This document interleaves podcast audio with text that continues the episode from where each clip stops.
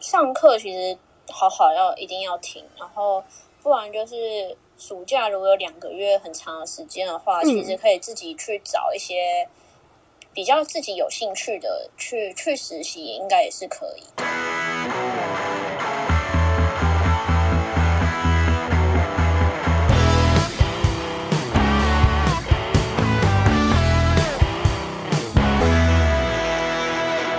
Hello，大家好，欢迎收听陆森华频道，我是主持人 Sherry。今天呢，帮大家邀请到的是，呃，就读医学资讯学系毕业的一放。嗨，大家好，我是遗忘。那一放现在呢，其实是在呃资讯工程公司工作，这样应该是没有介绍错吧？应应该算是吧，就是资讯公司。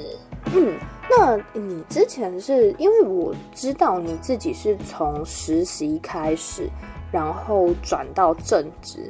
通常大部分的人类哦，在实习之后，除非是非常喜爱这份工作，不然是不会轻易转正，甚至就会开始仇恨这份工作。那你到底为什么会愿意直接转正职呢？呃，其实很多原因啊。我其实实习那时候，我一一实习的时候，其实就跟主管讲说，我可能不会转正。诶，然后，因为其实公司距离我家其实有点距离，嗯然后也要花很多趟那个交通工具，嗯，然后所以那时候本来没有想要转正。嗯，那你是就是非常热爱这份工作，所以转正职吗？呃，也不是，是因为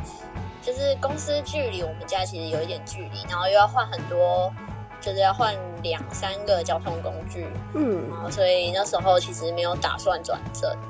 但因为去年遇到疫情，然啊，后呃工作也不好找，嗯嗯所以绕了一圈，后来还是转正，然后就先继续先做个一两年看看。嗯，就有这个工作机会就先维持这样。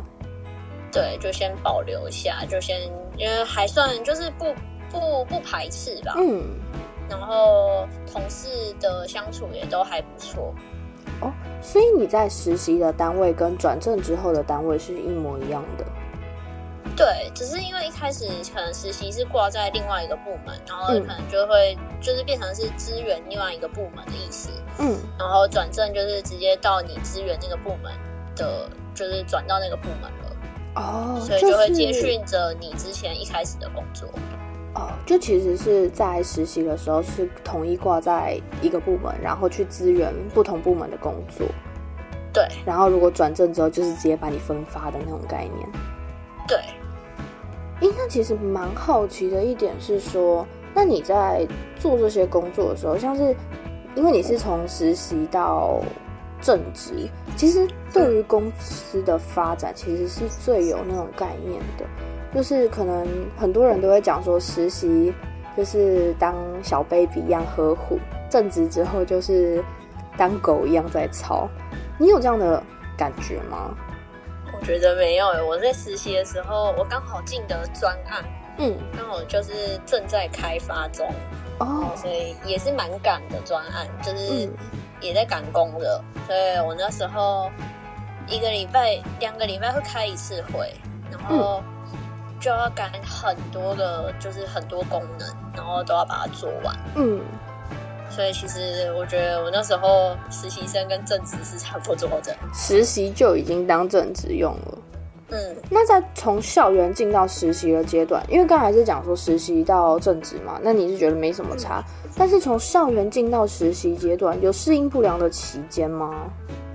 其实我觉得还好，因为我们会先有差不多一个月的新人训练，嗯所以就算就像是在那边就是适适应这一个公司的整个节奏吧，嗯，对，所以然后就只才会再下到你的部门，哦，所以还是有一个衔接的感觉。对我们公司算是有一个衔接的感觉。那其实像是你同学也有在实习，那他们每个公司就是资讯相关的公司都有这样的类似新生训练吗？好像没有哎、我我那时候问我同学的时候，另外一家公司好像只有几天，然后就直接正式来做工作了。哇哦，那这样他们适应得了吗？应该看他过起来还蛮还行的吧？也是蛮 OK 的啦。对，那其实我其实很好奇的一点是说，我们在找实习的过程之中，我们就可以知道这间公司有没有新人训练吗？应该是我们老师会先丢很多个，就是这一次可以实习的一些单位，嗯，那可能就要看公司有没有去写说他们每每就是他们的实习里面内容会做哪些事情，就是可能还是要看公司有没有提供给学校。哦，所以其实也是看公司。那学生有办法自己先打电话去询问说公司有提供哪些教学，或者是我们之后要做些什么工作吗？一般我们我好像都没有打去公司，都是直接去询问学长姐的。所以其实学长姐是非常重要的。对，哇，那其实，在做实习的时候，对于学长姐还是要好好培养那个关系的啦，这样比较没能知错道每一个公司有可能有哪些小 p a p e 对，像我跟我学长就还不错，就是直属学长。然后学长姐也会比较照顾学弟妹。对，